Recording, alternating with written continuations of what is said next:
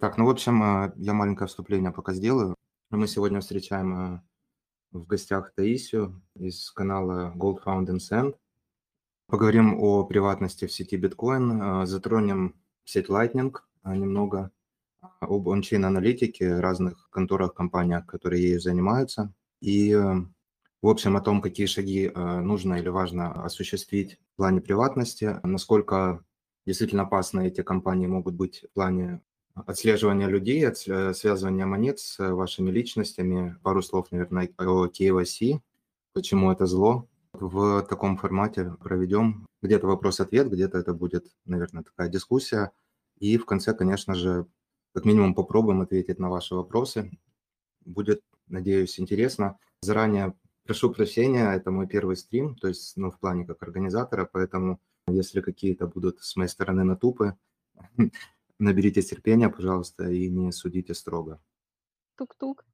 Круто. Э, очень рад тебя слышать. Э, немножко задержка или натуп произошел, наверное, э, первый раз, потому что вот. Но, в общем, предлагаю начать. Как настроение? Страшно. Тоже первый стрим. Ну, тем не менее, я думаю, сейчас мы раскачаемся быстренько и все будет как нельзя лучше. А, в общем, э, добро пожаловать, э, очень рад тебя слышать э, сегодня здесь на канале 21 идея. Особая честь, потому что ты первый наш гость в таком формате.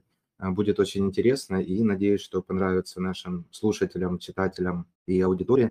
И мы будем впредь почаще это делать с тобой и, может быть, с другими какими-нибудь биткоинерами, интересными личностями в пространстве. А, в общем, а, встречайте Таисию, автора канала Gold Found and Send. А, очень интересный канал, я на него подписан очень давно, еще даже до ребрендинга. И ориентируется канал, поправишь меня, если я что-то неправильно скажу, на исследованиях, анализе крипторынка, и вы проводите в том числе расследования или какие-то разоблачаете мифы. И вот э, разными способами анализа пользуетесь в этих целях – Поэтому, наверное, передам тебе микрофон, скажем так, и можешь э, ли ты что-то дополнить и, в общем, сказать, чем ты занимаешься и ну, почему, решила участвовать в такого типа деятельности? Пару слов о себе, в общем. Всем привет, да, меня зовут Таисия, в крипте я с середины 2017 года, и в целом я приходила, в общем-то, даже не за технологиями, мне как раз-таки было интересно понять, а, как вообще устроен рынок, то есть что от чего там зависит, что это вообще такое. То есть я изначально приходила за исследованиями. В 2018 году я работала в одном известном на тот, на тот момент проекте, меня пригласили, то есть а, аналитикой я начала заниматься уже там, и постепенно помогала каким-то друзьям в других проектах, но вот в прошлом году решила все-таки сделать что-то свое, чтобы оно все-таки не уходило в аналы и не забывалось. И по факту, да, наш канал занимается тем, что мы пытаемся взглянуть на рынок с такой с альтернативной точки зрения, потому что в основном большинство каналов, они приблизительно транслируют одну и ту же линию, а мы пытаемся немножко зайти с другого боку, либо посмотреть на ситуацию на стыке каких-то разных парадигм, назовем это так, потому что у нашей команды есть знания в разных областях, и, соответственно, за счет смежности этих знаний мы можем увидеть то, что не видят другие. Вот как ты правильно сказал, да, разоблачение каких-то мифов, то есть, например, там люди видят какую-то одну сторону, а мы заходим немножко с другой стороны и описываем, что нет, на самом деле вот это вот так-то, так-то, так-то.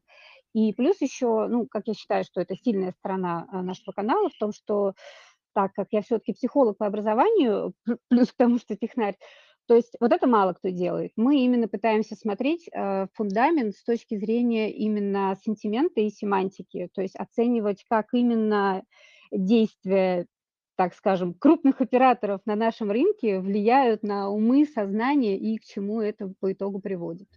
Вот, вот если кратко, то так. Угу, спасибо.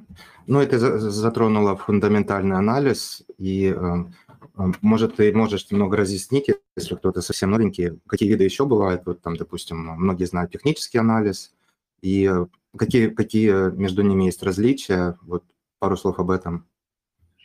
А, ну, Какими ты пользуешься, извини, из них, возможно, да, да? какие ты предпочитаешь, или там какие важнее, какие, возможно, мусором вообще являются, и не стоит на них обращать внимание, может, такие есть.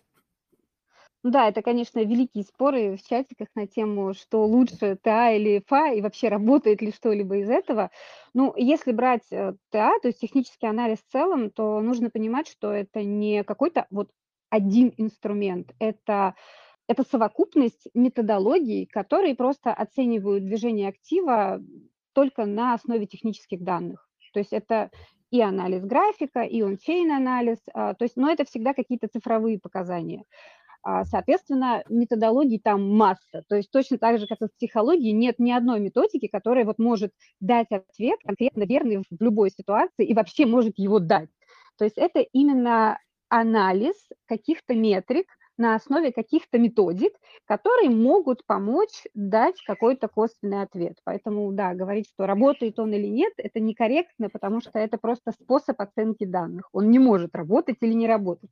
И, а, соответственно, фундаментальный анализ, то есть э, на классическом фондовом рынке это обычно идет именно оценка показателей самой компании. А в крипторынке с этим посложнее, но тем не менее сейчас это уже тоже применяется все-таки. То есть люди уже хоть как-то смотрят, а, что там под капотом, какая то киномика, то есть кто в данном стартапе участвует. Но большей частью конкретно в крипторынке фундаментальный анализ – это все-таки то, что грубо понимается под новостным фоном, что тоже ну, не совсем верно. То есть а, для меня, например, фундаментальный анализ крипторынка – это вообще, в принципе, понимание структуры того, как этот рынок устроен, то есть какие там взаимосвязи и деловые, и какие-то персональные, то есть какие там игроки, какие у них интересы. Соответственно, какая маркетинговая стратегия у того или иного проекта. И вот уже из вот этого всего уже вытекает новостной фон, и он тоже, он интересен не сам по себе, как вышедшая новость, а именно с точки зрения анализа этой новости именно с позиции сентимента и семантики, то есть как она была выпущена, в каком издании, на какую психологическую реакцию она была рассчитана. То есть вот я занимаюсь вот этим. А просто читать новости, конечно, да, конечно, это бесполезно, работать это, безусловно, не будет. И вот возвращаясь к техническому анализу, как раз-таки одно из а, разновидностей, ну, ради которых мы сегодня собрались, mm-hmm. то есть, собственно, является он-чейн анализ. Это тоже, это по сути подвид технического анализа, потому что там идет анализ именно какой-то информации на основе, скажем так, цифр, то есть какой-то математической информации, назовем ее так. И довольно интересная методика, потому что, в принципе, ввиду ограниченного количества знаний не так многие ей занимаются, и на текущий момент, в принципе, компании, которые занимаются ончейн-анализом, их можно разделить на две подгруппы. То есть это подгруппа, которая занимается изучением транзакций с позиции законодательства, назовем это так. То есть это вот то, чем занимаются Chainalysis, Crystal, Elliptic, OXT, то есть они оценивают принадлежность транзакции к той или иной категории, э, либо пытаются определить ее отправителя, то есть борются с приватностью в сетях. А вторая группа – это Glassnode, CryptoQuant, то есть это просто именно конкретно дата-аналитика, которая а, парсит информацию и образует ее в огромное количество метрик, там, от объемов деривативов до количества кошельков с каким-то количеством сатош, там, движений между биржами и так далее и тому подобное. Вот, вот такие две группы, они занимаются конкретно именно он-чейн анализом. Спасибо. Ну, наверное, перейдем тогда конкретно к инструментам, которые используют эти компании. А, насколько я знаю, но у меня не такие, наверное, глубокие э, знания, то есть я уверен, что не такие. А, вот. Но насколько я читал, насколько я знаю, основным инструментом является так называемая кластеризация. А, в ее основе лежит а, эвристика общей траты и вот э, эвристика сдачи. И э, в плане биткоина, в частности, ну и некоторых, э, там, допустим, лайткоин, там, форков биткоина и многих других монет, основанных на алгоритме Proof of Work. Это применимо из-за того, что они основаны на так называемой модели UTXO, то есть модели неизрасходованных транзакционных выходов. Такой э, mouthful, да, как говорят на английском. Довольно-таки сложно звучит, но это, по сути, означает, что в отличие от того, что э, вот, например, когда у вас есть банковский счет, э, в кошельке биткоина все немного по-другому. Кошелек генерирует тысячи адресов, и вот продвинутые кошельки могут и генерируют новый адрес для получения каждого нового платежа. И э, таким образом появляются вот эти неизрасходованные выходы. И благодаря этому или в силу этого следить за индивидами или хозяевами кошельков становится немного сложнее, то есть сразу не очевидно, кому какой UTXO принадлежит, и вот из-за этого они используют эти разные эвристики, которые я упомянул. И вот, может, ты бы хотела озвучить какие-то другие методики, если ты знаешь, либо вот рассказать немного о вот этих вот видах эвристики, то есть про эм, эвристику общей траты эвристика сдачи, как это работает, и, ну, в общем, об инструментах отслеживания, которые используют эти э, компании. А, да, ты абсолютно верно сказал на тему кластеризации по принципу эвристики. А, то есть эвристика общей траты, это вот если грубо, то, например, у меня есть пять кошельков, и я, выводя из них, объединяю все неизрасходованные выходы в одну транзу, и, соответственно, это все уже пачка переходит на какой-то другой кошелек. Соответственно, логично, что если я объединила пять выходов с пяти кошельков, то значит у меня есть приватники ко всем этим пяти кошелькам. И, соответственно, вот по такому принципу идет кластеризация по методике евристики общей траты. А евристика сдачи, а, опять же, если грубо, да, то вот я отправила какую-то транзакцию, и в качестве change address я указала свой исходный кошелек, то есть вся сдача вернулась ко мне обратно. Соответственно, мы, да, мы тоже видим, что и тот кошелек, и мой кошелек, что это все кошельки одного человека, они тоже сразу, соответственно, как бы записываются в один кластер. Что касается вот второго метода, то есть обычно с этим пытаются бороться тем, что каждая транзакция должна уходить на новый адрес. Ну, как бы с одной стороны, конечно, да, но по факту они все равно точно так же будут в кластере записаны. То есть, да, не единомоментно, но все равно эта цепочка, она банально отслеживается в обычном block explorer е, то есть даже без применения специальных инструментов, а в кластеризацию это все идет. Поэтому я не могу сказать, что создание нового кошелька – это прям вот такая вот панацея от того, чтобы тебя не кластеризовали. Еще как кластеризуют. Бегом и еще догонят. Вот. Еще, конечно, да, применяется методика CoinJoin, ну, типа CoinJoin, когда смешиваются выходы от разных пользователей. То есть, ну, такой небольшой микширование получается, но сейчас уже, в принципе, все равно системы анализа научились распутывать и эту методику, это раз, и плюс э, стараются уже маркировать сами транзы, которые прошли через вот этот вот способ обхода. Поэтому в ближайшей перспективе, к сожалению, он тоже перестанет работать. Спасибо. Ну вот э, хочу немного добавить, наверное, от себя в плане вот общей траты. Мне кажется, это гораздо более такая очевидная эвристика, то есть э, очевидный способ действительно связать, как это сказала, что раз э, кто-то там биржа или индивид имеет способ соединить и подписать пять разных UTXO, то есть, соответственно, ну, очень просто догадаться или предположить, э, это правдоподобно, что они все принадлежат ему. Но вот со сдачей все немного сложнее, мне кажется, то есть тут больше каких-то домыслов имеет место быть. А, там есть э, нередко, или, наверное, много кто видел в блок, эксплорерах, есть такой подраздел, когда ты там смотришь на транзакцию, и там написано, я не помню, блокчер так делал, и, наверное, парочка еще, насколько приватна ваша транзакция. И да, да, да, да. в соответствии с тем, что, допустим, если я тебе отправляю с Segwit адреса на какой-нибудь там Legacy адрес, да, и мне приходит обратно сдача, то э, очень логично, что я отправил кому-то другому, а мне пришла сдача, потому что отправка и сдача пришли и ушли с одного и того же типа адреса, а вот второй выход, ну, то есть то, что ты получила на другой адрес, соответственно, скорее всего, это другой человек. Вот. Но если адреса, допустим, идентичны в этом плане, ну, все две тоже делятся на несколько разных а, подвидов, скажем так. Вот. Но с этим можно бороться, и там, допустим, я даже когда сильно не слежу за этим, иногда смотрю, там показывает 40%, иногда 90%. Вот. Но если быть более внимательным, то а, можно получше, скажем так, запутать, если постараться эти компании. И действительно, насколько я понимаю, они больше а, целятся или пытаются поймать как и в случае с хакингом, допустим, да, э, так называемый low, low hanging fruit, fruit. То есть э, люди, которые э, меньше уделяют времени или внимания приватности, они допускают вот эти мелочи, а те, кто более аккуратно к этому относятся, их сложнее как бы, ну, скажем так, улететь в чем-то или поймать за руку, и, соответственно, они не являются той большой, тем большинством, которое вот очень просто от, откластеризовать, скажем так, и отделить и выяснить, что там происходит. Ну, это так, мои просто, наверное, пару э, сатох в этом плане. Ну, вот тут есть момент, что все-таки, да, блокчейн, а, он все-таки является публичным эксплойером, и вот этот вот статус а, риска транзакции, он ну, все-таки больше для успокоения. То есть, к сожалению, оно угу. кластеризуется, тем не менее, все равно довольно-таки успешно, к сожалению. Ага, понятно.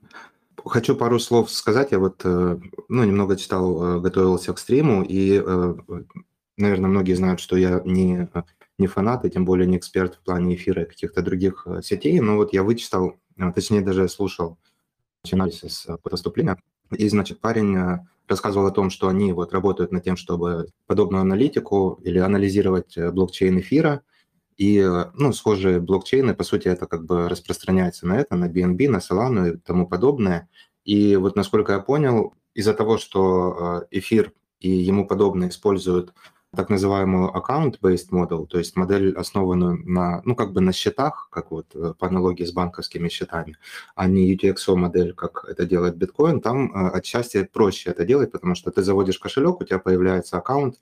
Я даже на каких-то биржах видел, что, допустим, если у тебя USDT ERC20, то у тебя тот же самый адрес, что и там, если у тебя просто, ну, как эфировский адрес, если я ничего не путаю. Вот, то есть да, э, в этом плане вот такие перемещения намного проще э, им отследить э, в этом плане, но, допустим, с другой стороны, им сложнее из-за того, что там куча смарт-контрактов и всяких DeFi протоколов, и вот они там, им этот парень Chainalysis, он жаловался, что они ну, усложняют ему жизнь, вот, и ему довольно-таки сложно взять и там транзакцию одну, переработать и посмотреть, что, что ему интересно и что неинтересно. Ну вот они, будучи именно а, компанией, которая работает, ну скажем так, на силовиков или там нанимается контракт, так называемый, для силовиков, и им интересно именно передвижение каких-то там нелегальных средств и тому подобное. Вот, ну это так, пара слов о щиткоинах. А, ну, кстати, DeFi уже тоже давно-давно не панацея там тоже все распутывается. То есть там пока mm-hmm. в процессе, но да, уже тоже все движется к завершению. Да, ну я, я не а... пытался призывать всех пойти в DeFi, чтобы там сохранить свою приватность, вот я так слово, что вот он жаловался, что сложнее. Ну да. Ну, оно, оно, оно немножко сложнее именно из-за смарт-контрактов, но все равно распутывается, mm-hmm. да. Наверное, как-то а, перейдем к пользе или, наверное, кто действительно пользуется услугами вот тех же самых гласнодов и чай-анализисов, если можно так сказать. Да? То есть uh, кто-то um, там в плане трейдинга, скорее всего, гласнод, но вот какова польза um, в общем этих uh, сервисов и кому они полезны, кто их использует и ну, насколько действительно они от этого ну, там, могут или не могут выиграть, насколько они, может, обманывают на самом деле людей по собственному желанию или не специально. А, мы сейчас говорим про группу chain анализов или про группу гласнот все-таки, потому что, ну, это же, я вначале озвучила, что это как бы две разные подгруппы. Ну, да, да. Для трейдеров больше интересна вторая. Ну, То есть мы сейчас про вторую. Давай, наверное, да, про вторую. Да, да. Про первую, если что, я потом могу, да, отдельно, но она просто не совсем для трейдеров. Ну, вот. да. Что касается второй, да, то есть конкретно именно парсинг дата-аналитики и его переработка в какие-то метрики, ну, честно сказать, я отношусь к этому крайне скептически, именно как раз-таки а, по той причине, что, да, там есть какие-то метрики условно точные. Ну, вот, например, да, как, как эм, как мы с тобой обсуждали, что там количество кошельков с балансом выше такой-то суммы. Да, действительно, это актуальная метрика, она проверяется, ты никак, там, подлога там быть не может, какой-то неточной оценки тоже. Или там спящие кошельки в течение такого-то количества лет. Да, тоже, вопросов нет. А, или там, окей, хорошо, завод э, майнерских битков на бирже тоже, да. Но вот когда начинаются все вот эти вот перемещения с биржи на биржу между китами и прочее, то опять же мы возвращаемся к вопросам кластеризации. То есть а, где гарантия того, что данный кошелек, а, на который биржа перевела, там, вывела у себя биткоины, что он не принадлежит той же самой бирже? Этой гарантии нет. И, кстати, об этом даже сами же гласноты CryptoQuant, они об этом стали писать в дисклеймерах, потому что их довольно часто ловили вот на косяках. То есть там вот Гласнот, значит, публикует, что там с Binance вывели 30 тысяч биткоинов. там, через 10 минут приходит CZ и пишет в Твиттере, что это наш новый холодный кошелек. Ну, как бы и что? А панику зря подняли. Вот, то есть, соответственно, из-за того, что кластеризация – это динамический процесс, и, безусловно, он отсрочен во времени, а, то получается, что ты не можешь одномоментно кластеризовать новый кошелек и утверждать, что это кошелек биржи, или, возможно, это какой-то временный мультисик под какую-то OTC-сделку, под конкретного клиента. И, соответственно, а, вот здесь я считаю, что это даже не, не польза для трейдеров, а вред для трейдеров, потому что вот такие вот движения, основанные на «ну, Гласнот же сказал», они по факту просто замусоривают информационный фон и толкают людей на какие-то неверные психоэмоциональные реакции. И, к сожалению, этим активно пользуются. То есть все прекрасно знают, что большая часть трейдеров следит за вот этими метриками, кто там откуда, куда вывел или завел, и очень часто это используется именно вот для информационных сбросов, для того, чтобы просто людей запутать. Поэтому вот конкретно про вводы, выводы с бирж на бирж, я вот честно, я не рекомендую вообще смотреть эти метрики и вообще придавать им какое-либо значение, потому что невозможно доподлинно определить, кто, куда и зачем эти биткоины перевел. Вот, поэтому для трейдеров, вот говорю, прям какой-то конкретной пользы ее фактически нет.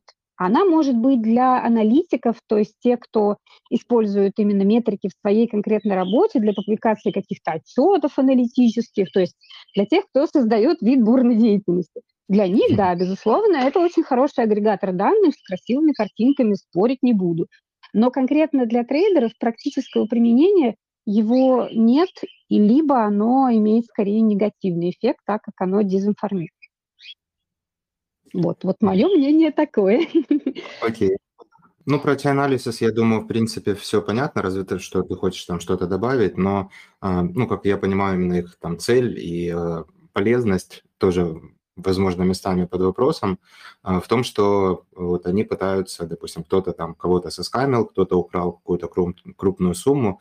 Сейчас э, прям так не вспомню, наверное, э, очень быстро, но вот что-то была какая-то заварушка в Штатах, э, то ли с газовой компанией, то ли с нефтяной. Э, с газовой. Ну, кстати, газовую компанию в итоге не Чинализис и Липтик там раскопал, а из последних крупных заварушек это вот с биржей Суикс нашей РФ-биржи. Вот там, да, там Chainalysis уже конкретно ее э, замаркировал все транзакции, все адреса, но в итоге, кстати, опять же, от этого большей частью пострадали простые люди, которым просто потом заблокировали их адреса там на, на Binance. То есть вот uh-huh. до смешного. Вот, кстати, да, вот здесь момент, на который бы хотелось обратить внимание, о котором очень многие не знают, что когда идет маркирование адресов э, какими-либо пометками, это, это больше как раз касается вот э, криминальных битков, то есть либо какой-то uh-huh. хак, либо stolen. А, то проблема в том, что маркировка, вот она произошла сейчас, но она идет, то есть она идет задним числом. То есть, соответственно, если у тебя были совершенно случайно какие-то сатошики из вот этих вот биткоинов, из вот этих адресов, которые сейчас, сегодня пометили как stolen, то, соответственно, твой адрес, даже несмотря на то, что транзакция была задним числом, он тоже автоматически маркируется как адрес участвующего, участвующего в этой схеме. И вот именно по этому принципу как раз-таки были заблокированы аккаунты у ребят на Binance. То есть у них там было по одной транзакции условно полгода назад но их адреса заблокировали, потому что у них проходила транзакция с маркированными уже на сегодня биткоинами. И вот это на самом деле в какой-то момент, когда ты это понимаешь, это начинает пугать, потому что получается, что каким бы аккуратным ты не был, как бы ты ни смотрел на то, что ты делаешь сегодня, у тебя нет никакой гарантии, что где-то случайно в прошлом какие-то твои транзакции сейчас не станут маркированными как криминальные. Прости, да. наверное, прерываться чуть-чуть. А, я хотел попробовать сейчас разобраться, понять. То есть, получается, у кого-то, допустим, условно были там на Binance там пол биткоина, да? Он отправил да. эти деньги на вот биржу, которую впоследствии взломали. Да. А, там, допустим, 0.1. И вот этот 0.1, э, так получилось, что он попался вот этим хакерам, они там хакнули биржу, вывели эти деньги, и получается, что э, изначальный там вход, да, э, или выход этого э, парня, который на Binance полгода назад отправил эту транзакцию, он теперь промаркирован как полностью, либо вот это только 0.1, они промаркированы, как будто бы он участвовал в, значит, в хаке, или, то есть эти монеты, ну, как бы как-то связаны, да, с вот этой illicit activity, да. то есть незаконной да. деятельностью. Именно то есть так. это и в прошлое, и в будущее, да, получается? Да, то есть, не, а, конечно, не полностью сам адрес, но у него будет отображаться, в рискор будет отображаться вот этот вот процент битков, у которых, а, у которых теперь плохая маркировка, да. То есть даже если эта транзакция была в прошлом, mm-hmm. то на момент после того, как а, тому адресу плохому условно присвоили маркировку, что он плохой, у тебя тоже будет числиться, что ты взаимодействовал с плохими битками. И как бы смысл в том, что да, во-первых, ты ни от чего не застрахован, какой бы ты замечательный ни был, это во-первых. А во-вторых, получается, что в какой-то момент мы, придет к, мы придем к тому, что э, практически все биткоины, они станут в той или иной степени грязными. И вот что они дальше с этим будут делать, то есть я не знаю, как-то снижать потолок грязности для зачисления на биржу, или я не знаю. Но по факту мы движемся именно к этому, потому что скоро уже не останется чистых, чистых адресов, кроме вновь созданных, и они точно так же будут автоматически становиться грязными, а, просто из-за того, что там на них что-то тоже придет. У меня был э, прошлой весной кейс, когда э, выводились биткоины с кошельков первых майнеров, ну, то есть это спящие кошельки 2010 года. Это кошельки первых майнеров, они априори должны быть просто кристально чистыми. Однако на этих адресах был там, практически 50% риск. И я как раз-таки тогда обратилась э, к ребятам из Кристалла, спросила, как? И мне объяснили, потому что биткоины, которые с них вывели, они там куда-то пошли на какую-то биржу, то есть косвенные связи, но по итогу вот этот вот девственно чистый кошелек, а, который как бы Coinbase кошелек, у него тоже теперь 50% риск. То есть он уже стал грязным. Дичь. Вот вплоть, да, вплоть до такого. Да, да. Поэтому очень важно вот ни в коем случае не давать свои адреса, вот именно свои такие родненькие адреса, которые прям вот твои постоянные, никому их не давать, потому что тебе туда могут закинуть все, что угодно, и все. Твой адрес автоматом уже грязный. Поэтому для каких-то транзакций с третьими лицами всегда обязательно нужно создавать вообще новый отдельный кошелек и просить человека, который будет тебе отправлять, чтобы он тоже создал новый отдельный кошелек, перевел туда, соответственно, потом этот кошелек проверяет системами оценки риска, и только после этого, чтобы он конкретно с этого кошелька переводил на твой вновь созданный кошелек. То есть вот это количество буферных зон, оно должно быть вот, ну, как минимум один, и причем с каждой стороны. Потому что реально mm-hmm. вот, ну, до смешного можно заразиться. Да, к сожалению, это так. Ну, я всегда придерживался более простого решения этой проблемы, просто никогда не проходить KYC и не, не связываться с централизованными биржами. А, нет, нет, нет, это даже я не беру биржи, я беру даже вот обычный P2P, то есть просто два частных лица хотят друг другу отправить биткоины. Обязательно это должно проходить через вот такие вот зоны с обеих сторон. Ну, я имею в виду, что в итоге э, что может произойти, это, допустим, я захочу купить, там, не знаю, футболку в Marks Spencer через 10 лет, когда он начнет принимать биткоин, и они скажут, нет, они у тебя грязные, мы там не продадим тебе футболку. Как-то так.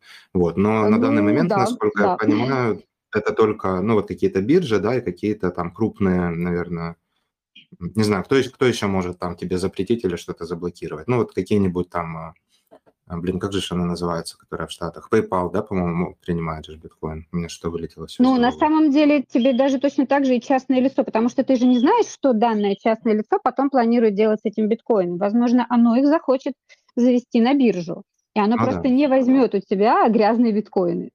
То есть сейчас все угу. довольно так вот пристально за этим следят, и ну, пока не все, но уже многие, потому что вот у меня был случай, мой приятель, он на довольно очень крупную сумму просто свапнул битки через Ledger. Там у них э, штатно встроен чейнджевый обменник. И мы налили битки с 58% риском.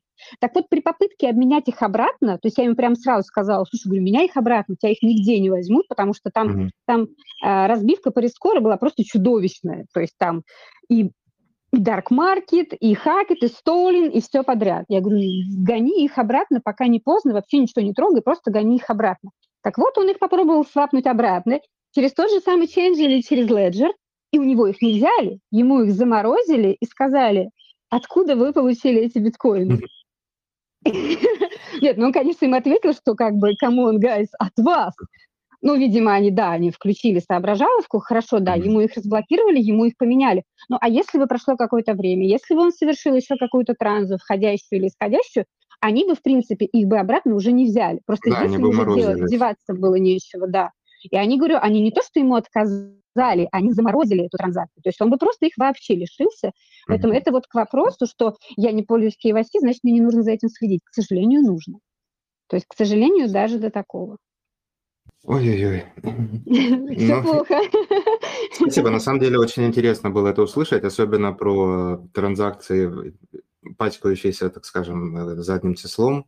Вот да, это вообще да. что-то новенькое. А, ну, тогда, возможно, несмотря на все вышесказанное, перейдем немного к практикам гигиены, гигиены, э, прости, эм, э, ну, как, как можно спастись от этого, либо, ну, глобально, э, что следует обязательно делать, чего не следует в этом плане. А, то есть сейчас огромное количество каких-то движений уже на институциональных уровнях происходит, там и ФАТФ, это межправительственная комиссия по финансовому мониторингу, и ФБР тоже там была новость, что стремятся создать софт для слежки. А, Россия очень интересная, что такая, не знаю, немного забавная пока что, как минимум, новость. Тоже там планирует или разрабатывает собственный аналог Chainalysis, скажем так. А, сегодня я видел новость о том, что Coinbase заявили о том, что пользователи из Голландии теперь должны указывать паспортные данные и физический адрес людей, э, кому они отправляют вот э, с Coinbase непосредственно транзакции. То есть они должны говорить, либо это я себе, либо если кому-то другому, то должны, значит, говорить кому.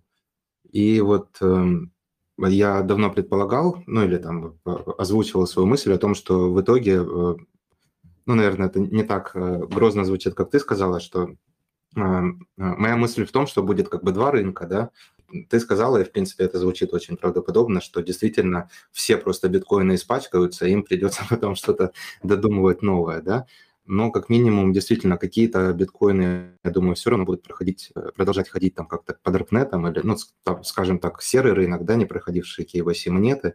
И вот точно так же, как я пойду в Марк Спенсер, они скажут, нет, я, мы не примем вашу транзакцию за футболку. Я пойду тогда куплю за нее там, я не знаю, а, алкоголь в, в Саудовской Аравии. А, ну или что-то другое запрещенное там в какой-то стране. Вот потому что тем, те, те люди уже преступники, им как бы терять не всегда есть что. Вот. И белые вот межбиржевые, то есть люди будут там кидать между PayPal и Binance, образно говоря, да, и какими-то белыми такими вещами. Но вот глобально, что ты думаешь э, по этому поводу и, в общем, там, какие э, практики гигиены э, в этом контексте ты используешь, и, ну, какие считаешь все-таки важными до сих пор, несмотря на то, что ты, да, вот э, такие а, негативные довольно такие вещи рассказала в этом плане, что все за всеми следят гораздо сильнее, чем многие могут себе представить.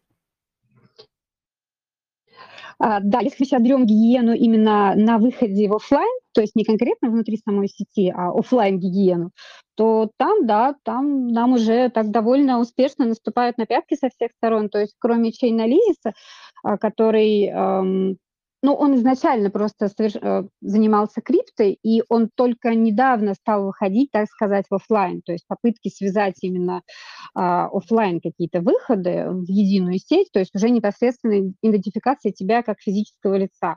А есть еще, например, Palantir. Его не так многие крипты знают, потому что он до этого специализировался по дата-майнингу как раз-таки просто в офлайне, ну, то есть там условно с помощью него обнаружили Усама бен Ладена, там, например. Это, ну, то есть это не шутка, это правда так. Вот, то есть там огромное количество данных, а, которые парсятся отовсюду, то есть и из интернета, и из каких-то передвижений, из всего. И вот они все связываются, и причем это уже довольно давно, и сделано с таким удобным визуальным интерфейсом, то есть Palantir уже очень давно работает там с Интерполом, с ЦРУ, э, с Европолом, и у них очень реально серьезные правительственные контракты. А вот сейчас они еще, кстати, э, с таможней работают и с налоговым, с налоговой. Так вот, Палантир как раз-таки полгода назад, он переключился на криптонов тоже. То есть теперь, соответственно, вот эти все наработки по поиску концов в офлайне, они теперь все будут стыковаться как раз-таки с наработками конкретно в крипте. То есть это вот, ну, на практике там для сотрудника налоговой это будет выглядеть так, что вот два клика, и он видит, что вот эта транзакция, она где-то там косвенно была связана с вот таким-то, значит, биржевым кошельком, на, который прошел KYC на какой-то из бирж, и все, и у тебя сразу полные данные по данному человеку с его там ИНН, и все, полная выкладка. То есть это, конечно, в Америке, да, окей, а, но там тот же самый Кристалл, он тоже это делает. И вот ты упомянул наш, нашу прекрасную российскую разработку прозрачный mm-hmm. блокчейн. К сожалению, без улыбки я не могу об этом говорить. Но тем не менее. То есть вот они как раз-таки хотят, да, закосить под палантир. Ну, как хотят. Они это пытаются сделать уже второй год. Ну, ну, понятно, что это все, конечно, со скрипом на, на крайне примитивном уровне. А, во всяком случае, ладно, у них хватило, хватило ума а, просто тупо купить базу кристалла.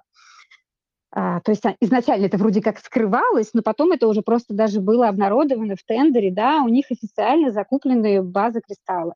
Ну, это, это на самом деле правильное решение, потому что ну, лучше довериться профессионалам. Я не верю, что они там за пару лет на коленке сделают что-то, что составит конкуренцию уже компаниям, которые на этом рынке много лет работают. Вот. И они, да, они как раз-таки тоже эту систему разрабатывают э, с таким, якобы хотят, чтобы это был такой же удобный визуальный интерфейс для сотрудников простых каких-то ведомств, о, для простых сотрудников каких-то ведомств, и чтобы ты, да, тоже точно так же двумя кликами там вот у тебя транзакция, значит, вот у тебя IP, который принадлежит такому-то компьютеру, это ушло туда-то, это ушло туда-то. То есть э, РФ, да, тоже пытается это сделать. Но, говорю, пока я скептически к этому отношусь. То есть, э, окей, хорошо, с базами кристалла у них, по крайней мере, с кластеризацией не будет особых проблем. Но вот по выходам в офлайн, ну, в принципе, учитывая, конечно, то, что большинство провайдеров сотрудничают с органами, так или иначе, добровольно или принудительно, возможно, конечно, у них что-то получится. Но пока я не могу сказать, что это на довольно высоком уровне. Но в скором времени я думаю, что да, выходы в офлайн уже будут довольно-таки хорошо трейситься. Спасение есть какое-то или нам остается только ждать? Спасение, соответственно, э, нет. ну, спасение, конечно, есть, да. То есть вот здесь как раз-таки нужна гигиена конкретно компьютерная, то есть а, VPN, Tor, а, если а, довольно большая активность идет, а, там, например, с тем же самым биткоином, то целесообразнее будет все-таки установить свою собственную ноду, потому что большинство, к сожалению, все обвешенные там супер приватностью, там все защищено, все поддельные логины, и потом просто палятся на том, что они заходят в блок Explorer, да, проверяют свой кошелек, там, забыв включить VPN, там, или он там отвалился, или я не знаю что, и они вот палятся просто банально по своему обычному там домашнему айпишнику. Поэтому если э, там есть причины, пусть даже банальная паранойя в том, что вы тебя там ну вообще никак не отследили, то лучше будет просто поставить свою ноду, да. Да, конечно, это нужно будет, чтобы она там работала 24,7, иначе потом ее дольше синхронить, но лучше сделать так. Угу. Ну или как вот. э, недавно мы вспоминали китайскую мудрость, что самым простым э, решением проблемы является, ну, проще всего просто уйти. То есть, э, может быть, действительно подыскивать какие-то более либертариально настроенные. То есть я сейчас э, как бы говорю не о преступниках, то есть не, не что делать тем, кто там пытается украсть у кого-то 100 миллионов биткоинов и там пойти и там на Binance завести и торговать ими начать, а именно в плане там каких-то драконовских мер, а, то есть мы видим, как правительство нередко отжимают там то или иное имущество у людей. И биткоин очень часто и многими продвигается как вот те самые деньги, которые никто у тебя не может отобрать. И вот когда сейчас мы слышим твое повествование, вот, становится... То есть действительно, если смогут каким-то образом там по неосторожности чьей-то там связать именно личность с там, каким-то определенным количеством биткоинов, э, могут сказать, что там пока вот вы, значит, а теперь должны, вот вы не заплатили налоги там или еще что-нибудь подобное, и вот вы должны посидеть сначала у нас в тюрьме 20 лет, а потом отдать все биткоины, и потом можете ехать там куда хотите. А, поэтому, да, действительно нужно быть э, осторожнее в этом плане, и я пару слов о ноде немного позже тоже скажу, э, в общем. Ты затронула уже, кстати, блок Explorer, э, интересная очень была история, по-моему, год назад, когда полился чай-анализис, там как-то в Darknet, по-моему, вылезла их переписка или что-то в этом роде, что они э, запустили свой собственный, ну, как э, поддерживали, да, блок Explorer, и полили айпишники, да, многих людей, и таким образом увеличили свою базу данных, скажем так. Биткоин, на самом деле, он же никогда не говорил, что, ну, или там не позиционировался как анонимная криптовалюта, но есть там те же самые манеры EasyCash, а, которые как бы вот приватные и вот невозможно отследить, но вот как раз-таки на этих айпишниках бывает, что палятся люди. А, я вот даже слышал эту, ну, как беседу, обсуждение того, что произошло тогда с Chainalysis, и говорили, что они вот э, спалили там несколько человек, именно пользователей даже манера таким образом, что те были настолько, видимо, уверены в приватности своей э, криптовалюты, что забыли про VPN.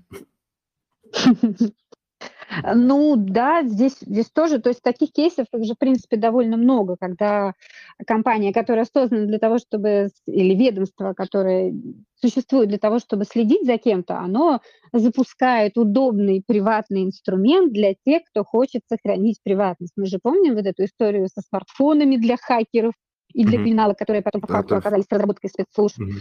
Да, а, то есть и с блок-эксплорерами, да, такая же ситуация, к сожалению. То есть а, если они видят, что ты часто обращаешься за какой-то информацией, которая может быть классифицирована как нестандартная активность, то ты уже палишься уже на этом, уже на самом факте обращения за этой информацией. Вот как там один из моих коллег пошутил, что это, говорит, то же самое, что если ты звонишь в телефонный справочник с живым оператором и спрашиваешь там телефон морга, кладбища и там магазина по, по продаже кислоты и скотча, то как бы на тебя сразу обратят пристальное внимание. Поэтому лучше не узнавать эти телефоны в сторонних местах, а как это, находить их самому.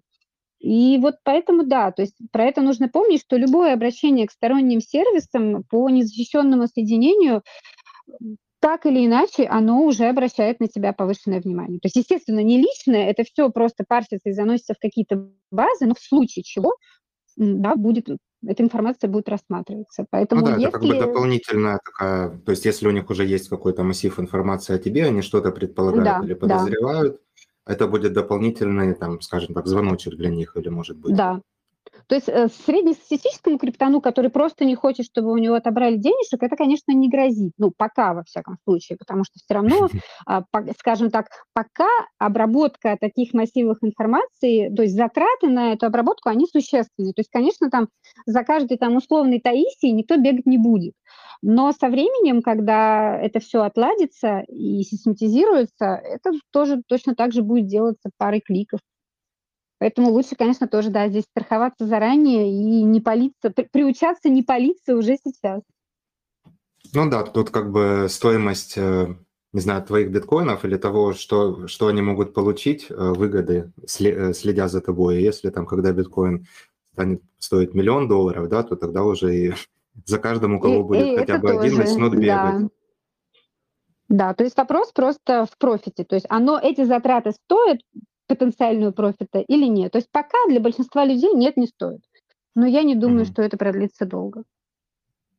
Ну и как раз про ноду, э, оно так рифмуется, в принципе, с блок-эксплорерами. Я хотел сказать пару слов, что, ну, наверное, многие не осознают. Во-первых, действительно, особенно сейчас, наверное, не так э, легко ну, такому большинству людей, как раньше, запустить свою собственную ноду.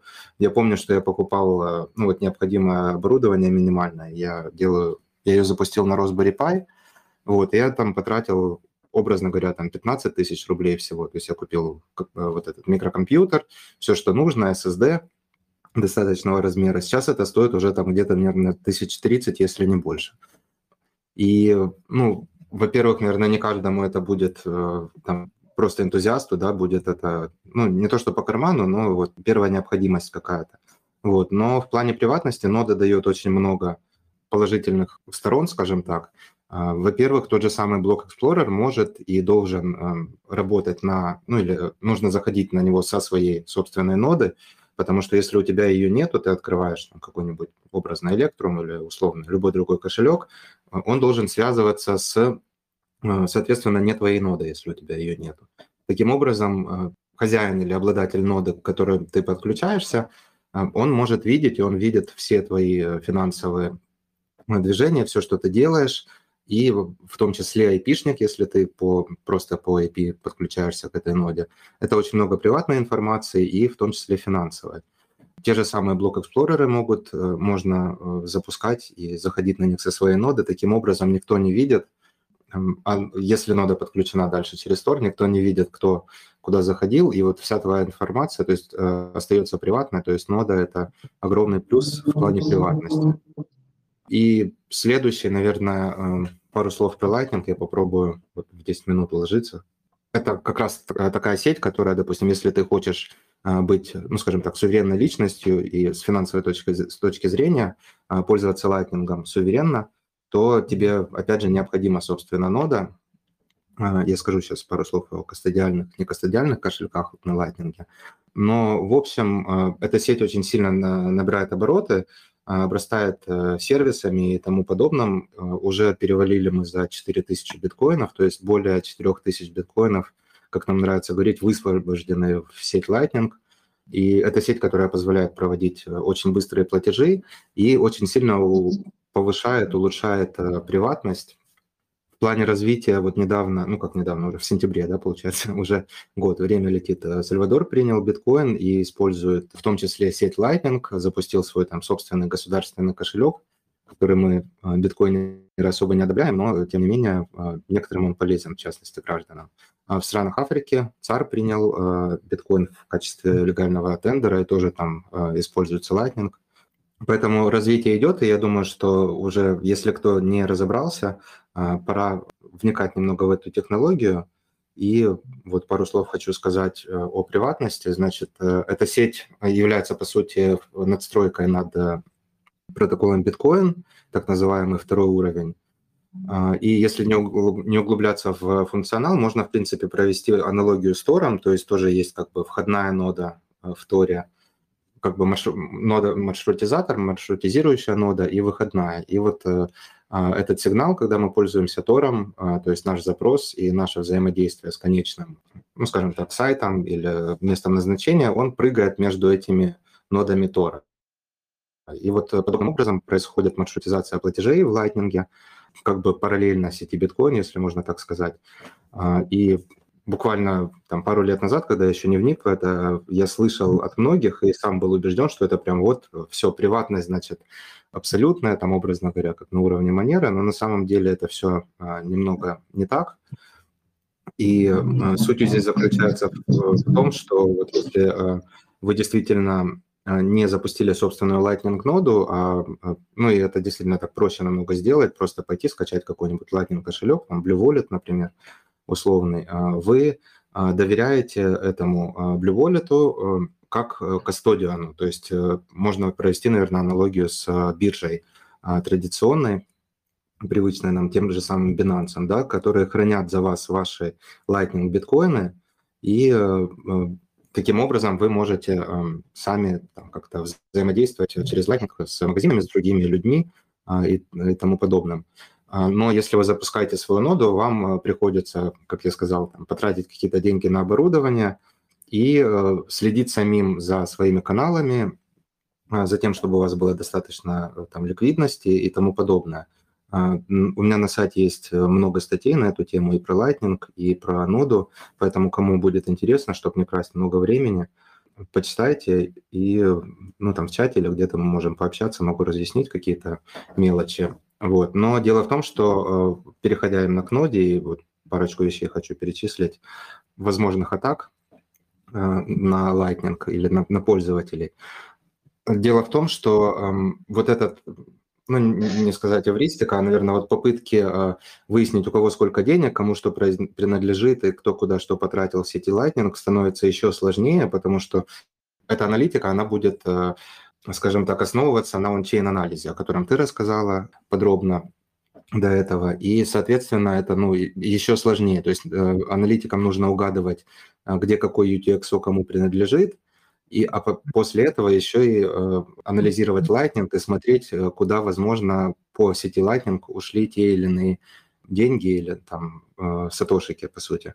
Э, помимо этого, проблемой в плане аналитики или там разработки выяснения в сети Lightning, кто куда что потратил, проблема заключается в том, что вот эта слежка, она должна быть активной. То есть блокчейн, он ну, как бы сохраняется навсегда и всем доступен, в любой момент можно зайти и увидеть, что происходило там 5-10 лет назад, да, где что лежало, и отследить все назад. Чтобы следить за лайтнингом, нужно иметь огромное количество нод, а, либо достаточное количество нод, чтобы следить за каким-то кластером, и делать так называемые снапшоты, следить именно за действиями регулярно, чтобы видеть, кто кому сколько отослал именно в силу э, природы сети Lightning, того, как э, там все происходит. То есть там уже не UTXO модель, там э, все немного по-другому работает. Но, тем не менее, опять же, важно мы запускаем свою ноду, важно пользоваться Тором в этом плане, важно следить за гигиеной использования UTXO.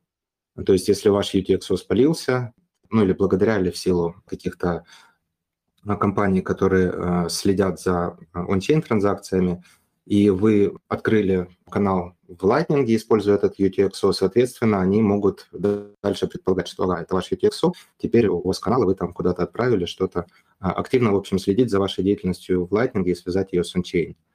Более того, мы сейчас видим, что многие биржи поддерживают Lightning, и вот была интересная или там забавная даже, наверное, ситуация. Мэтт Одел, довольно-таки известный биткоинер, кто в Твиттере тусуется, он играл в покер с каким-то другом, там, ну, и тот ему должен был, значит, заплатить а, ну, то есть Мэтт выиграл и э, хотел получить платеж от этого друга, и отправил ему Lightning Invoice и откомментировал его за покер-игру.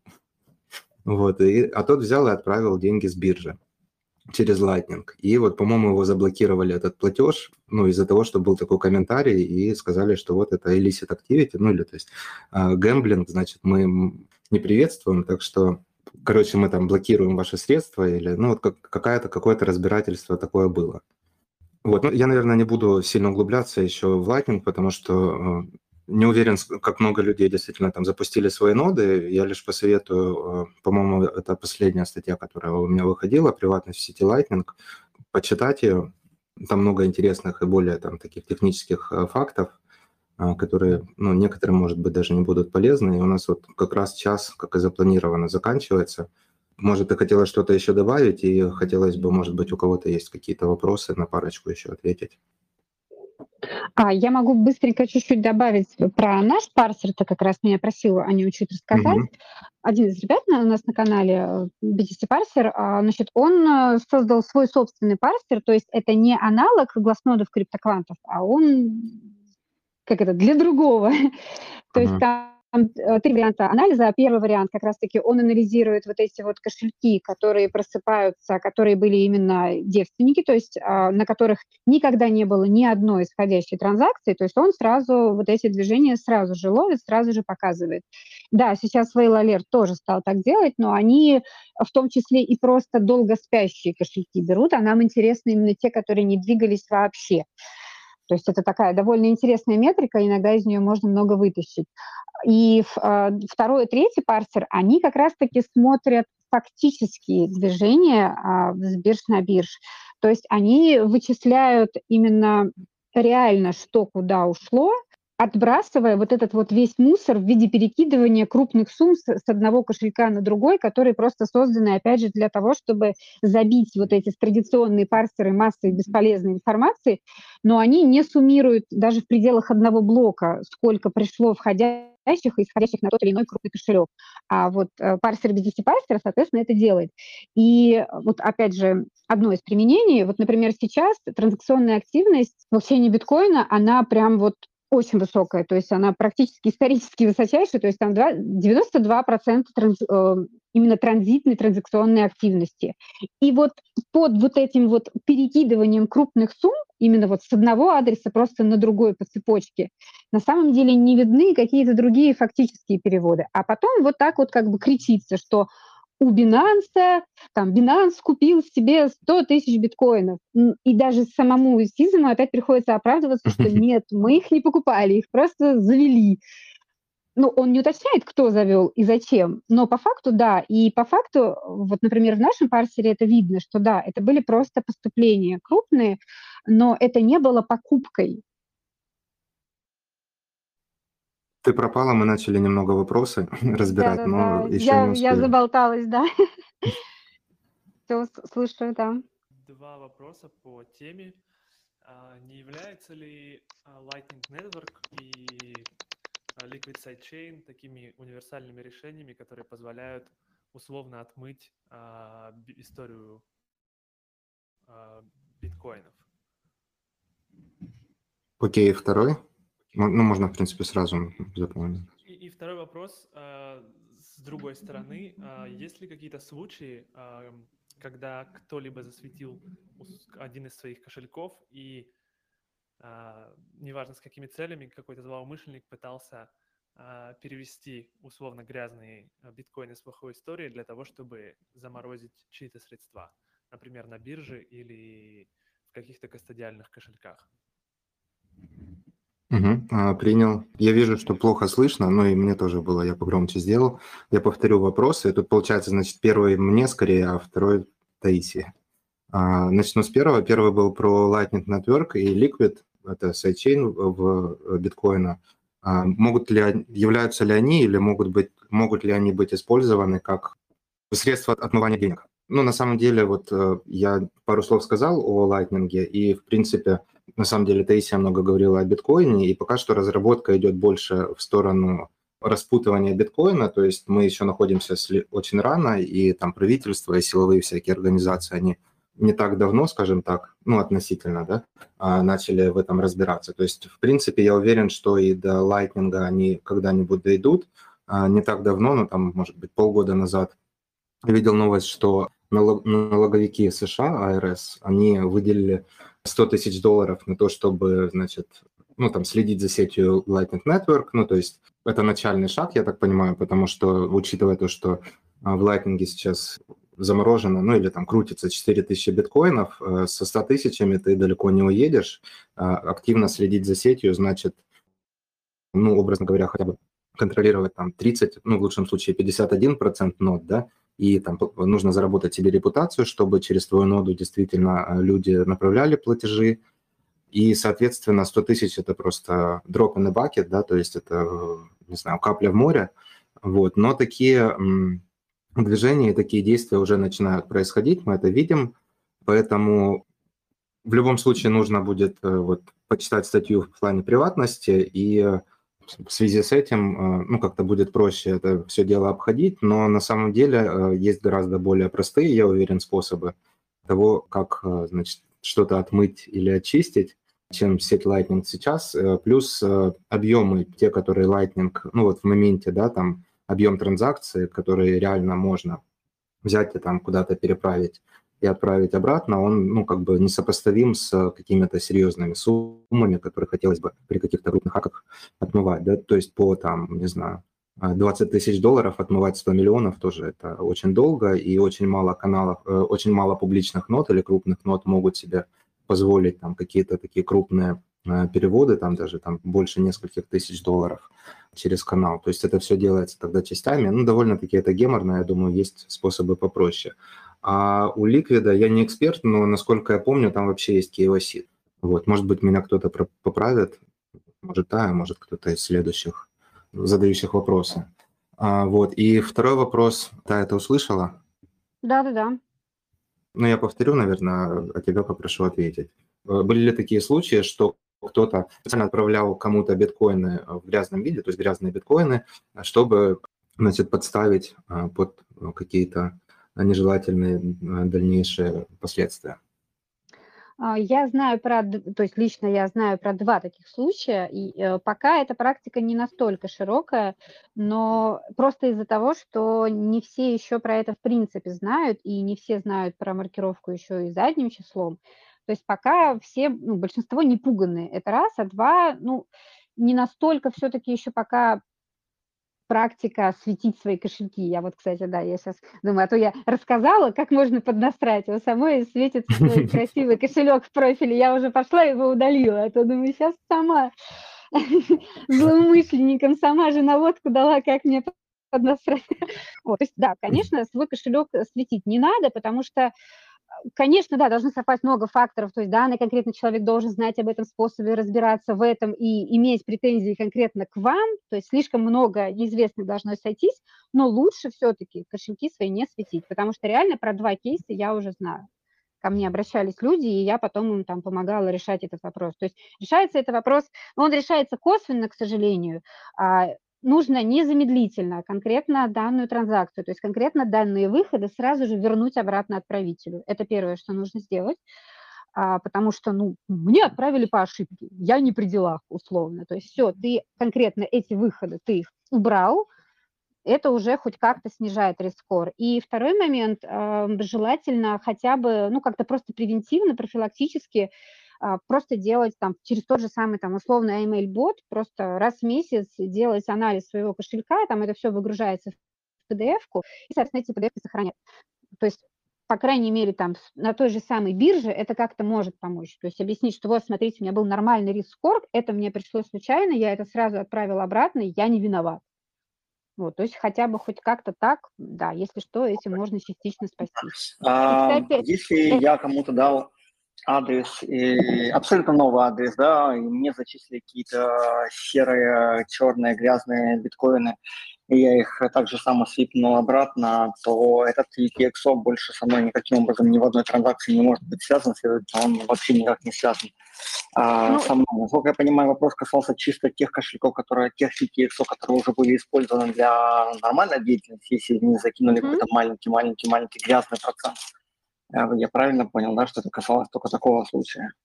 Да, да, соответственно, то есть это, это речь именно о том, чтобы не светить свои постоянные кошельки, да. А если а, то, что вот я описывала в середине стрима, что для любых взаимодействий лучше использовать вновь созданные буферные кошельки, и чтобы отправитель тоже отправлял со вновь созданного буферного кошелька, то есть ты, например, договорился, я хочу, чтобы ты мне отправил биткоины. Он переводит тебе, то есть он сам создает новый кошелек, он туда переводит биткоины. Вы проверяете его там, опять же, условным ML-ботом, распечатываете PDF-ку, что вот риск скор был такой-то. Ты тоже создаешь себе новый свежий кошелек, а, тебе переводится туда, и ты точно так же тоже, да, замеряешь твой риск скор. То в этом случае тебе, в принципе, ну, на момент вот этого всего ничего не грозит. Если, например, ты не сделал этих действий, и тебе пришли грязные битки, то, соответственно, да, ты отправляешь их обратно и просто этот адрес забываешь и выкидываешь. Но желательно все-таки все входящие транзакции проверять перед отправкой их тебе. Потому что, например, если это была какая-то сделка, вот он тебе уже прислал эти грязные битки, и как бы и что? То есть ты же ему тоже уже что-то отдал условно за эту сделку, и ты остаешься просто с грязными битками сходу по грязноте. Как э, текущие компании или кристаллы, э, Chainalysis и прочее оценивают, э, ну, те же Wasabi, вот э, после таких отдельно, вот CoinJoin?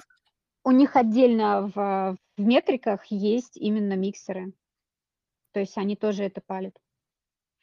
Это не считается повышенным риском. То есть, они, например, получаются одинаково серыми все, да? Да, да, то есть это считается средним риском. То есть, например, какой-нибудь там stolen или dark market или там какое-то вымогательство, это прям сразу прям вот все бордовенькое, high риск. А миксеры и прочее, отмывочки, как попытки, как, попытки каких-то отмывочек, это, как правило, medium риск.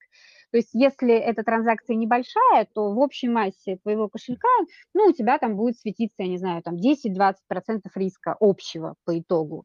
То есть биржи пропускают до 50% риска, но с оговорками. То есть если это, эти 50 складываются из э, дарк-маркетов, то нет.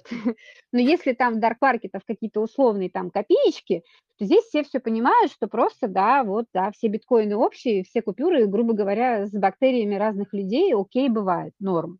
То есть э, если риск ниже 50%, и там нету большого количества хай-рисковых активов, э, хай-рисковых транс, то, соответственно, тогда все окей. Но да, эти метрики у них именно, они разбиты на подтипы и учитываются в совокупности. Окей. Okay. Алекс? Да. Э, привет, Тони, привет, Таисия. Спасибо привет. большое за, за А, у меня есть вопрос а, по поводу бирж и Lightning и KYC. Сейчас, э, наверное, на практическом примере его задам. Допустим, есть биржа с, с KYC, где условная Алиса покупает битки, и она их через Lightning выводит на несколько различных адресов. И потом в этом же Lightning она их соединяет э, в одну сумму и выводит on-chain с Lightning. Вот э, у меня вопрос, э, будет ли какая-то взаимосвязь уже у этого нового кошелька с э, KYC-шной Алисой на бирже? Ну, я предполагаю, что нет, но вот хотелось бы убедиться. Вообще, там, там много от чего это все зависит. Ну, самый простой ответ это, ну, скорее нет, чем да.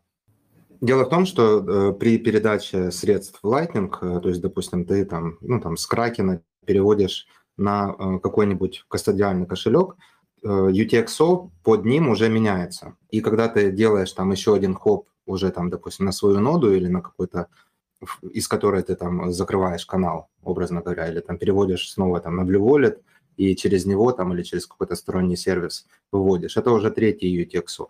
То есть, э, наверное, по аналогии с тем, как Таисия отвечала на вопрос, ну, или очень, вот эти методики, до тех пор, пока ты сильно никому не нужен, ну, наверное, это никто этого делать не будет, но э, есть э, способы, как проследить э, за сетью Lightning, за этими движениями.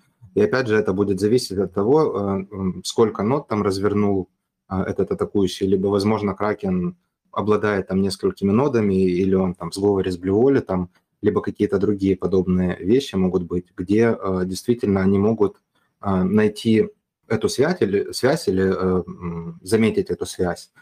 И в итоге, если э, она будет объединять все эти э, платежи в один UTXO, то по аналогии с общей тратой они смогут догадаться до того, что это все как бы принадлежит ей, либо, ну, вот как э, она объединила это на одном UTXO. Поэтому, ну, скажем так, и нет, и да, наверное. Наверное, какой-то такой mm-hmm. должен быть ответ. Спасибо. Вот, то есть вероятность есть все-таки.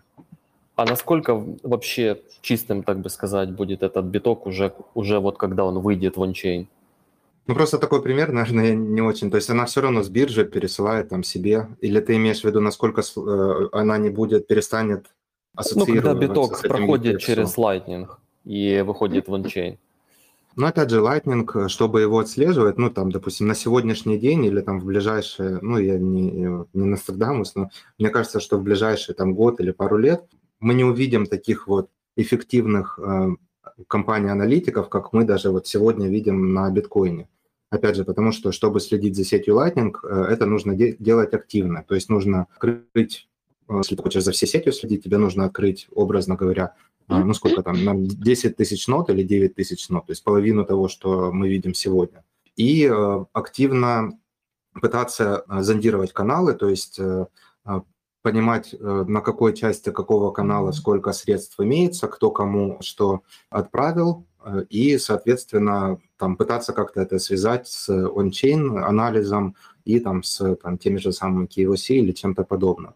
Вот. Сегодня такой инфраструктуры нету, поэтому ну, я не вижу, если честно, прям такого такой возможности, но не исключено, что, допустим, если я там кракен и я хочу следить, и, ну вот, который поддерживает, да, получение или там поддерживает сеть Lightning, я хочу следить втихаря за тем, а, куда мои пользователи или мои клиенты отправляют эти деньги, вдруг они их отправляют там куда-нибудь там на гэмблинг сайты там, и я могу вокруг своей кракен ноды развернуть несколько промежуточных нод, да, и подключиться, попробовать подключиться ну, как бы вокруг э, своей биржи и таким образом делать снапшоты гораздо более маленького пространства. Это будет там и стоить дешевле, и действительно там как-то под контроль, ну, или там осуществимо, скажем так.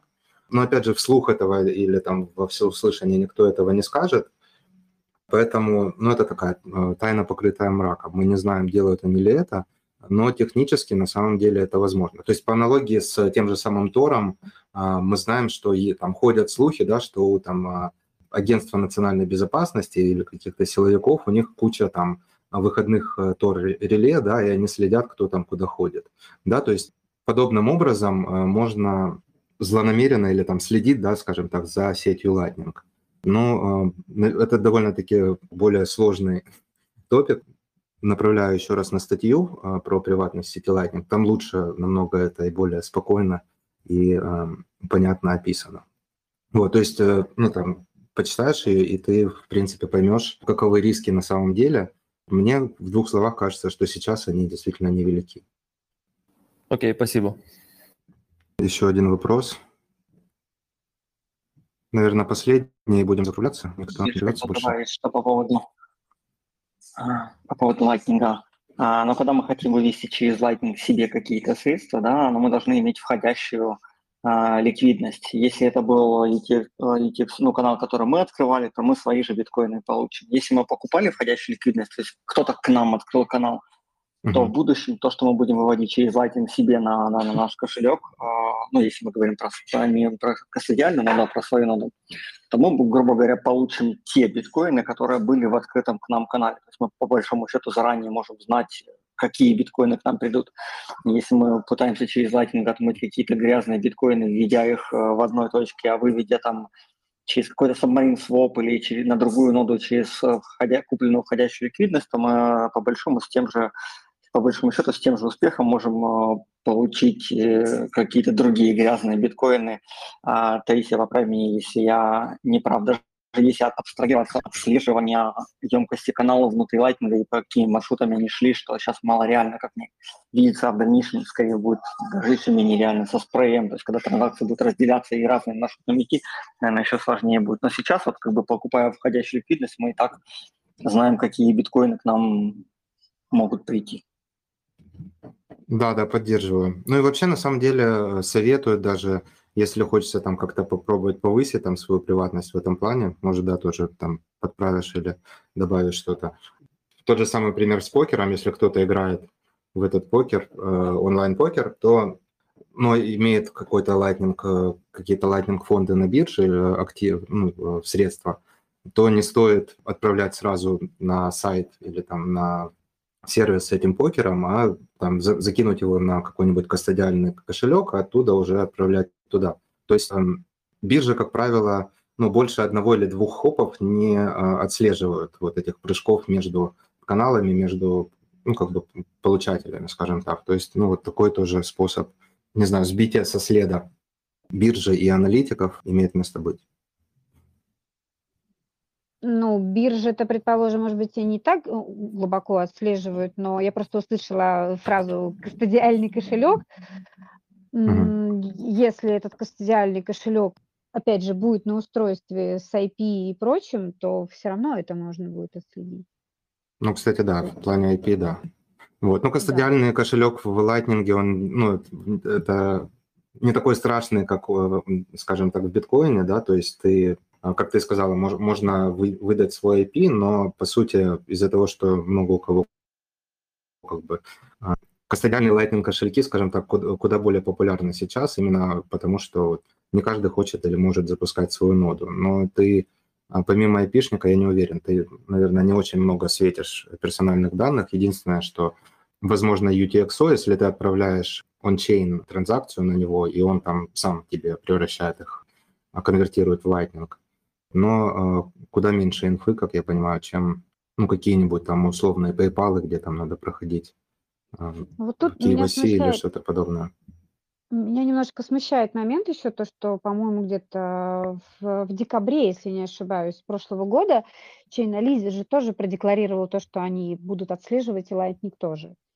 Я пыталась найти информацию, что конкретно они планируют делать и как они себе это представляют. Этой информации нет. То есть ни, ни слова о том, какой глубины аналитику они собираются проводить. Но, тем не менее, они это презентовали еще полгода назад, что они теперь будут отслеживать Lightning тоже. А у них не 100 тысяч долларов бюджет.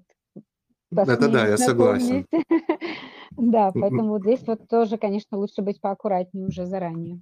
Но там все сложнее, мне кажется, они действительно не выйдут и не скажут, смотрите, мы сейчас вот будем вот так вот отслеживать, вот, так что имейте в виду, да, и там, принимайте какие-то по этому поводу действия, чтобы мы вас не спалили. Но на самом деле, действительно, еще раз, вот, насколько там я знаю, насколько я успел прочитать глобально на эту тему, эти средства в каналах Lightning, они активны, они постоянно двигаются между собой.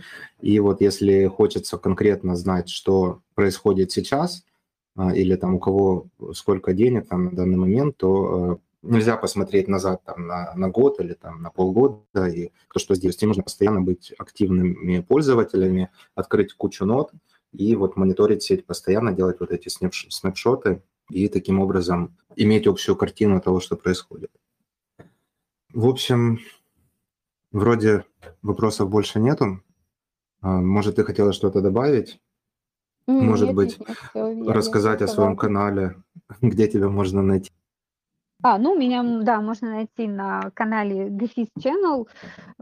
Правда, не так часто мы пишем, но как-то редко, но метко. Просто не особо хочется освещать каждую новость, потому что уже, ну, большинство из этих новостей, их можно, в общем-то, осветить под копирку. Это неправда, это кликбейт, это недостоверная информация. Здесь, согласно законодательству, этого просто вообще не может быть. То есть мне уже, если честно, на это даже уже не хочется тратить время. Хочется верить в то, что люди все-таки делают выводы из предыдущих постов.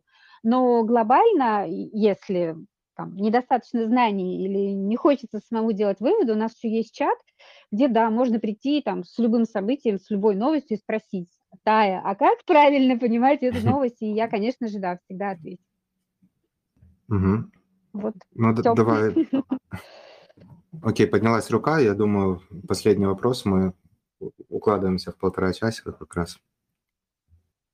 Ну, что просто не совсем касательно приватности, но тем не менее касательно, опять-таки, разметок э, в блокчейне.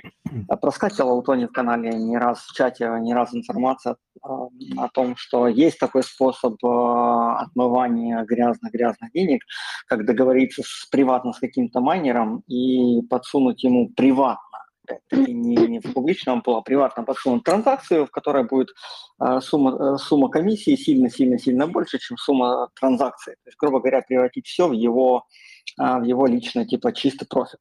А, и таким образом договориться с ним э, оффлайново, типа, что он тебе выдаст э, деньгами вот, элитными с такого места те, те, те, которые он очистил, получив комиссию за найденный блок. А, и как бы рассуждение шло о том, что, ну, такие, в принципе, вещи достаточно легко отследить, типа пометить такие биткоины, как, опять-таки, ну, грязные, потому что это, очевидно, э, способ от- отбеливания. Слышал ли ты о таких случаях вообще в, в, в блокчейне бит- биткоина, что были вот транзакции, в которых, типа, большие-большие суммы а, шли как комиссия, и а, с отмыванием было или такие? А, Нет, вот конкретно о том, чтобы такие транзакции маркировались, нет, таких кейсов я не слышала. То есть, возможно, этого просто нет в публичном поле как-то, но вот даже от людей, которые с этим непосредственно связаны, нет, о таком я не слышала. Я думаю, что просто сама по себе методика, она довольно редкая, и пока просто на нее не обращают внимания. Ну вот как это, за- зачем ты это сейчас сказал, что называется. Вот, но пока я не слышу, Проскакивал- чтобы да, их реально отдельно проскакивало, что типа как маркировали. способ. Ну, как способ, да, он- я тоже про него знаю, он, он довольно интересный, да, хитрый, но пока такое не маркируется, во всяком случае пока. Просто потому что они единичные, и я думаю, что просто, опять же, необходимость маркирования и затраты на подобное маркирование, они пока превышают э, конечный Выгоду. Да. То есть пока такое не маркируется. Окей. Но тут, Спасибо. тут уже другие А. риски, то есть у тебя должно быть полное доверие к этому майнеру, что он потом тебе это потом отдаст деньгами и так далее и тому подобное. То есть здесь уже риски человеческого фактора вступают в силу. Для тебя, Либо- конкретно для тебя. Либо самому быть майнером, да, получается? Ну, либо самому быть майнером в таком случае, да. Ну, то есть это, скажем так, кейс не для всех, назовем его так. Поэтому, да, они пока не маркируются, потому что они, в общем, пока очень маленькие по количеству. Окей, спасибо. Но я думаю, буду, будем закругляться. А, Большое спасибо, что выделила время. Очень рад, Тебе что спасибо за получилось пообщаться. И надеюсь, в будущем мы будем, мы еще встретимся и побеседуем на другие очень интересные темы. А, Надеюсь, всем тоже понравилось. Я подготовлю обязательно аудиоверсию, как обычно, выложу на YouTube, на другие площадки, кому больше нравится слушать в виде подкаста. Поэтому оставляйте комментарии, пишите понравилось, вам нет. Э, может, какие-то комменты глобально, может, какие-то вопросы, если кто не успел задать. Может быть, какие-то темы, на которые вы бы хотели услышать следующие стримы, либо даже кандидатов. В общем, будем ждать вашего фидбэка. Тая, спасибо еще раз. Я был, э, мне очень понравилось, очень рад. Спасибо, До новых встреч. взаимно. Удачи. Всем спасибо, что прослушали. Всем пока.